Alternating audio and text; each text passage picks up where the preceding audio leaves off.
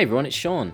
So, on the last All English episode, we talked about time travel and we focused on a fixed timeline where time cannot be changed and the dynamic timeline where things can be changed and they have an impact on the future. So, today we're going to look at one of my favorite types of time travel, um, but it's a very complicated one and a little bit difficult to understand. So you might have to listen to this episode maybe two or three times, I think. So let's jump straight into it. Let's find out more about time travel.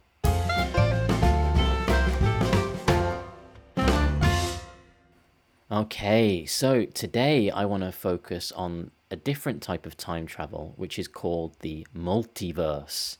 Multiverse is M U L T I verse V E R S E. So that's one word, multiverse. Um, this is a portmanteau. A portmanteau is a combination of two words. So, for example, uh, pocket monsters, Pokemon, right?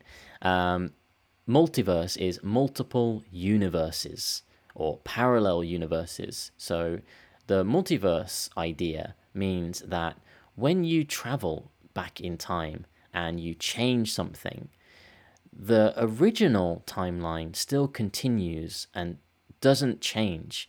That one still exists and nothing has changed. But what happens is you have now created a new timeline.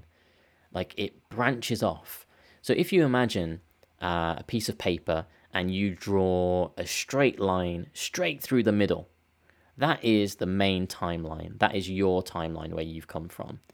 Now, if you jump back in time, so find a point on that line, now if you draw a line straight down or straight up, whichever way, um, what you have done now is you've created a new alternative timeline.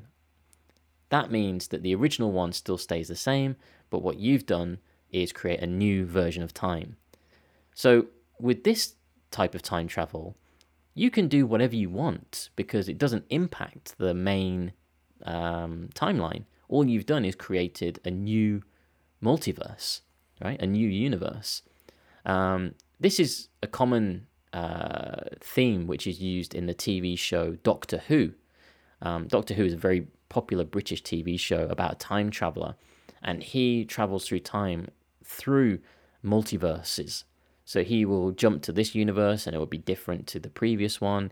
And he's not changing time. So, in the last episode, we looked at something called paradoxes, and paradoxes is a contradiction of something. And with paradoxes, um, these can be avoided with the multiverse theory.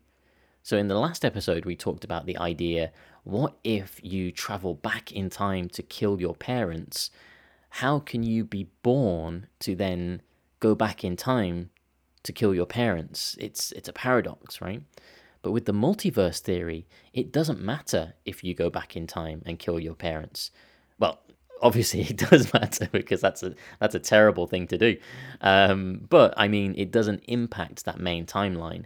That main timeline still exists where your parents are alive, but now you've created a new timeline where both of your parents have been killed by you. So that hasn't changed the main timeline. So time travel actually creates a new timeline that moves away from the original. And it can happen from the moment that the time traveler arrives in the past, or it can happen when uh, the time traveler changes something. But whatever that moment is, you create this new branch um, the main problem with the multiverse theory is that it's almost impossible to get back to that original timeline that you came from. So be careful, guys. If you time travel, make sure you don't accidentally create a new universe by changing something because you'll never be able to get back to this timeline.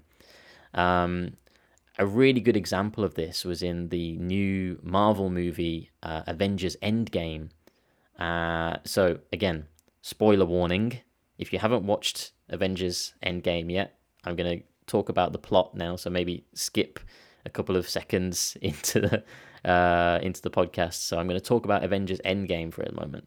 So in Avengers Endgame, uh, the heroes, you know, Iron Man, Captain America, uh, they travel back in time at different points in time to collect the Infinity Stones so that they can jump back to the future and use those Infinity Stones to defeat Thanos, the bad guy. Now, lots of my friends who watched this movie, they said that it was a very cheap way for the heroes to win. Um, and they felt like time travel was kind of cheating to fix the uh, bad things that happened in the previous movie.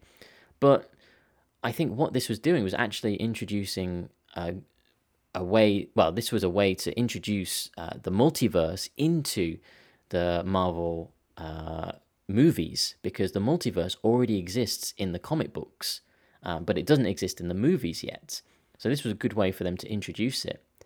Because in the comic books, uh, there are variations of each hero.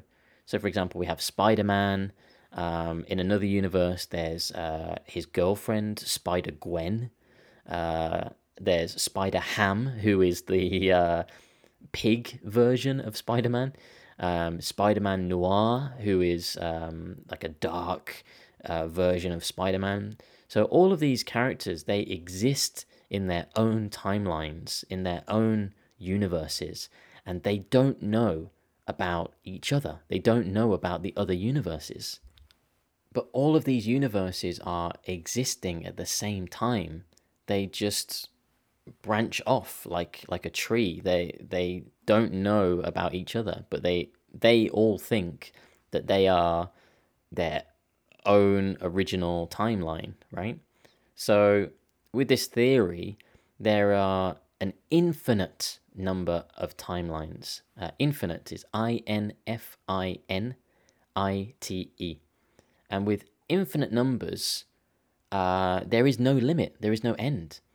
So let's say, for example, uh, in the past there was a job that you didn't take. You didn't like the salary, for example, and you said, Oh, I'm not going to take that job. But there exists a universe where you did take that job. And now your other universe self is probably still in that job, living their own life. Or maybe there was one day that you missed the bus or the train. In another universe, you caught that bus, you caught that train. And maybe on the train, you met your love of your life or something and you got married, right? So that timeline exists in another universe, but we just can't experience it because we are in our universe where we missed the train or we missed the bus. Uh, so we can't experience what happened in that timeline. Um, going back to Marvel, I, I know, I know, I talk about Marvel a lot. um, Marvel has just made a new TV show called Loki. And lots of the listeners of the Daihon Nashi Eikaiwa Lesson podcast have messaged me uh, talking about this and saying, oh, it's confusing. I don't understand. Uh, what kind of time travel is this? So, with Loki, it's continuing from Avengers Endgame. So, in Endgame, where uh, the heroes created these new timelines, these new branches by uh, taking uh, the Infinity Stones from those timelines. What has happened is uh, a timeline branches off in another direction.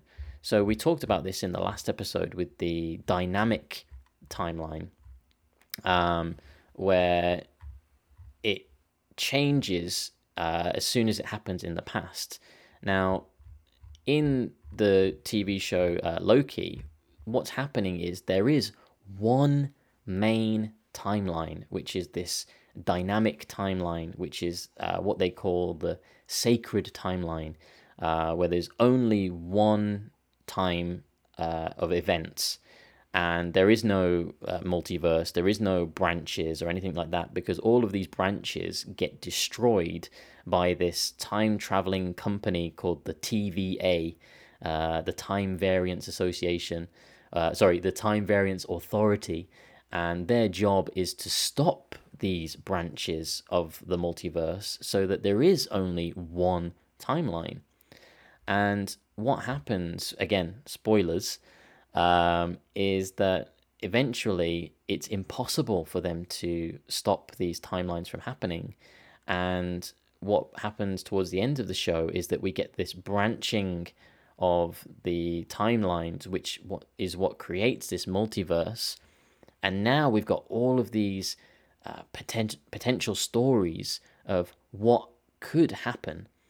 Um, so there's also another new show coming out soon called What If, and this show actually explores the idea of what if this happened instead of this event.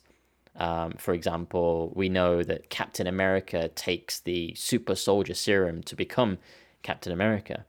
But what if somebody else had that super soldier serum? What would happen with that person? So it's always interesting to think about the multiverse theory because we can think about, well, what if I had done that? Or what if I had changed that? How would my life be different? Um, you can kind of go a little bit crazy if you overthink it too much. You know, oh, what if I had caught that train? Or what if I had taken that job? And imagining these possibilities.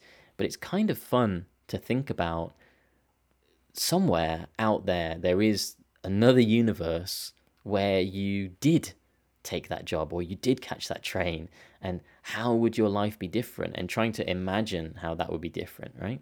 So for example there is a universe out there where i never came to japan. And there is a universe out there where there is no daihon nashi eikaiwa lesson podcast. Oh my gosh. Yeah it's horrible to think about. But luckily there is a daihon nashi eikaiwa podcast that you can listen to.